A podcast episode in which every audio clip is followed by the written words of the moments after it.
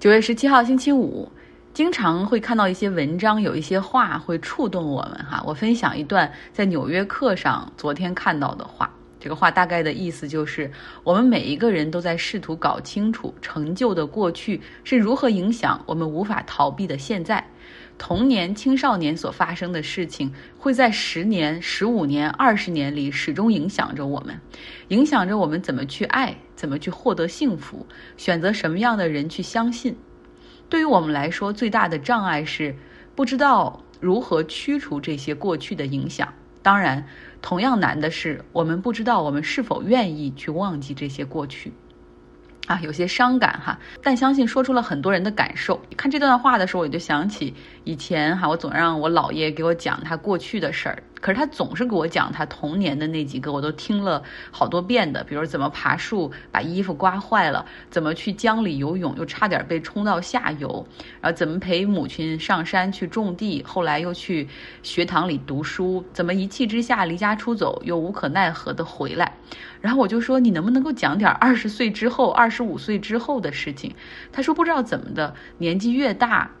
对儿时的记忆就越清晰。我现在越来越感受到这个话的力量哈，我现在也是如此，经常能够想起小学同学、中学同学一些打闹或者是笑话的片段，但是我可能已经忘了一些大学同学的名字。十七八岁之后的记忆就变得很模糊哈，而学龄前的记忆却经常会涌入脑海。我想我能记得大概几十到一百个片段左右吧，可能就是这些片段定义了我。性格、人际交往、家庭关系等等，哈，我知道大家要过节哈，这个周六要上班，所以也不太想听太多的新闻。那讲点其他的。最近一段时间节日还挺多的哈。其实九月十六号这一天是墨西哥的国庆日，他们在一八一零年的时候脱离了西班牙的殖民统治，获得独立。那九月十六号这一天哈，就在美国的很多墨西哥裔，他们也会庆祝。那下周二是中秋节，Made Autumn Day，这不只是中国人庆祝哈，韩国、日本、越南、菲律宾、马来西亚以及很多华人比较多的国家都会庆祝。旧金山湾区亚裔的人口占比是百分之三十左右，所以中秋节是个大的节日，像奥克兰、旧金山都会有庆祝活动。那金门大桥那边会在周末的时候有中秋赏月晚会。奥克兰的林肯公园，那有一天会是中国的中秋节美食会，然后还有一天会是越南的中秋节美食会。那下周一到周日还是一个犹太人的节日，叫竹棚节，你可以理解为是犹太人的感恩节那种感觉的，就是庆祝丰收是一方面，更重要的是要感谢先人哈，尤其是像摩西这样的祖先带着犹太人出埃及。犹太人的节日真的很多，像一周之前是他们的犹太的新年，然后那个是为期三天的一个庆祝，接下来呢又是一个为期一周的庆祝哈。有人说为什么很多犹太人想去以色列生活，就是因为他们在以色列生活的话，就真的不用总请假去过这些节日，然后据说在以色列整个九月份可能只需要上几天班就可以了。我知道这么多，是因为我有一个朋友，她的男朋友是正统派犹太人，他们是很严格的，每到节日就像安息日一样，不能够用任何电子产品，像手机、电话、汽车，然后也不能够用钱，甚至不能够用电器或者燃气灶做饭，所以他们家里有一个很 fancy 的那种让食物保温的电板。其实，在美国生活有一个好处，就是可以去感受和开拓，并且认识不同的文化和食物。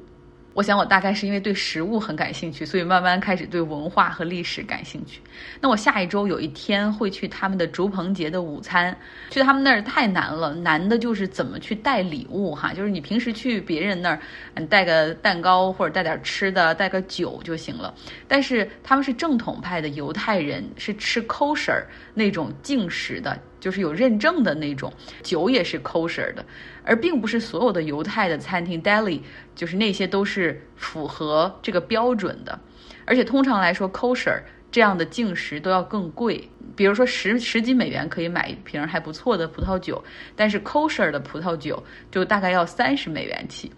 然后他们也怕我买错了还花冤枉钱，最后就说你就带几瓶气泡水就可以了，那个比较安全。后来我一查，果然像法国的那个皮尔那个气泡水，其实他们也是有 kosher 认证的哈，那个就是很符合标准的，没有添加任何其他。另外，我还会去试一下越南的中秋美食节哈，然后感受一下他们的食物和他们的庆祝方式。墨西哥人比较有趣，说说他们的国庆日的庆祝。他们喜欢在前夜庆祝，就是那个 Eve 哈，就像 Christmas Eve、New Year Eve，好像 Eve 就是前夜的这一天，永远比节日当天更热闹。那墨西哥人又是那种骨子里就很快乐的人，他们喜欢派对，喜欢聚会，家庭聚会。他们把整个九月份都叫做 Motherland Month，也就是说这九月份里面会有好多个小的节日贯穿其中，就让这种庆祝的气氛一直持续下来。而同样的情况在十二月到一一月份，这个整个圣诞节和新年这个时候也会出现哈，也是很多节日连在一起。我的墨西哥朋友告诉我说，这样的传统可以追溯到阿兹台克帝国，那个时候他们的所有节日的跨度都至少是两天起。一个民族的这种国民性哈，真的是与历史有关的。其实这两天从微信公号的阅读量上已经感受到了，大家已经充满了那种节前的状态哈，想着休息，想着出去吃饭，想着玩儿哈，谁还有心情关心这个世界怎么样了，经济怎么样了？非常的 make sense。我也要借这个机会休息一下，我会在。中秋节之后哈，再恢复更新。那过去呢，在北京的时候，我记得中秋节最大的印象就是永远是中秋节前的那些天，永远是最堵车的，因为大家都忙着节前去拜访、去送礼。不知道现在还是不是这样？我也喜欢过中秋节，并不是因为喜欢吃月饼，而是这个时候大闸蟹已经开始上市了哈。然后有的人问我说：“你看中国人的节日也挺多的，但你们爱聚会吗？”其实我觉得，对于很多人来说，那种家庭聚会，至少在我看来，好多的是负担哈，觉得不愿意去麻烦。尤其像我们东北的家庭聚会，往往一顿饭可以从中午十二点一直吃到下午七八点钟，就你会真的觉得身心俱疲。对，也是这种感觉。但是不知道为什么，现在我经常是在梦里哈，就回去参加各种各样的家庭聚会，还乐此不疲。可能真的是有点想家了，所以呢，读书俱乐部哈，我邀请大家和我们一起过节。在周日的早上，我们会搞一个赛诗会，在周日早上九点到十点的时候，希望每一个人带一首你喜欢的诗，不限国别哈，也不限年代，什么诗都可以，只要是你喜欢。有人说什么是最喜欢的诗？就这可怎么选呢？比拼你文艺的时候哈。当然，最重要的是，我觉得是大家听到这个题目的时候，立刻就能脱口而出的那一首啊。当然，那一首肯定不是《锄禾日当午》之类的。我可以提前透露一下，像我，我想到这个事儿的时候，我就我第一个脑海里。跳出的诗就是曹操的《短歌行》哈，青青子衿，悠悠我心。这首诗是我当时读书的时候是那种老师不要求你背诵，但我主动积极的想背的那首。然后大家也可以注意一下微信公号哈，那一天因为反正是不涉及读书的内容，我也会发一个链接，然后希望喜欢诗歌的你也可以加入到我们这个分享会里面来，大家一起用这种我们叫什么网上聚会的形式庆祝中秋。好了，最后说一点新闻。不忘我们微信公号的性质是一个新闻公号。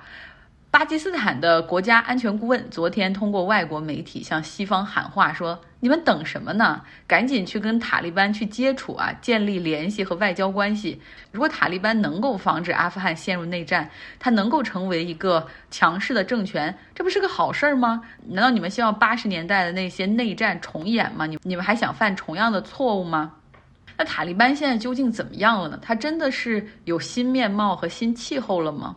在一周之前左右，他们禁止了所有女性参与体育运动，对，就是没有任何差别的所有的体育运动，比如说板球啊，这种足球啊，都是在当地很受欢迎的运动，全部被禁止。这是他们的领导人对澳大利亚的记者所说的哈，他们是说。嗯，女性没有必要去搞运动，因为在运动的时候是没有办法，呃，按照伊斯兰教法一样去穿长袍，也没有办法完全去遮挡面部的。所以可以说，塔利班上台之后，阿富汗的女子体育运动已死。现在呢，阿富汗的女足的三支球队，十四岁以下、十六岁以下、十八岁以下的这个国家队，总共七十五人，他们集体出逃，从西北部的一个城市出境，逃到了巴基斯坦。那这些姑娘们因为经常要打国际比赛，所以她们有护照哈，上面也获得了巴基斯坦的有效的签证。那这个签证呢是巴基斯坦使馆紧急签发的，是由一个英国的 NGO 组织叫 Football for Peace 从中联络。这些女孩们呢，目前在巴基斯坦的拉霍尔，之后会前往卡塔尔的首都多哈哈，看在那儿能不能够再去前往其他国家。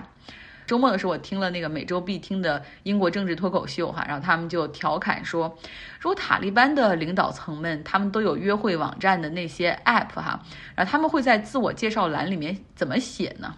比如说会写我主管新闻发言，我喜欢留大胡子，啊，另一个说我喜欢我主管军事，我讨厌美国，然后还有一个人可能会写我是塔利班的一把手，我不会笑。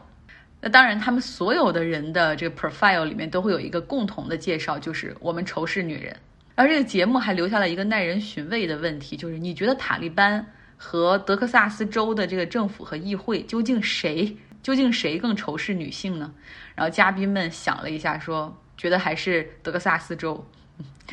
好了。今天的节目就是这样，希望大家有一个愉快的周末。周六的时候工作可以精神饱满，然后在周日的时候可以休息哈。下周的时候有一个 Happy Mid Autumn Day，可以吃月饼、赏月亮。拜拜。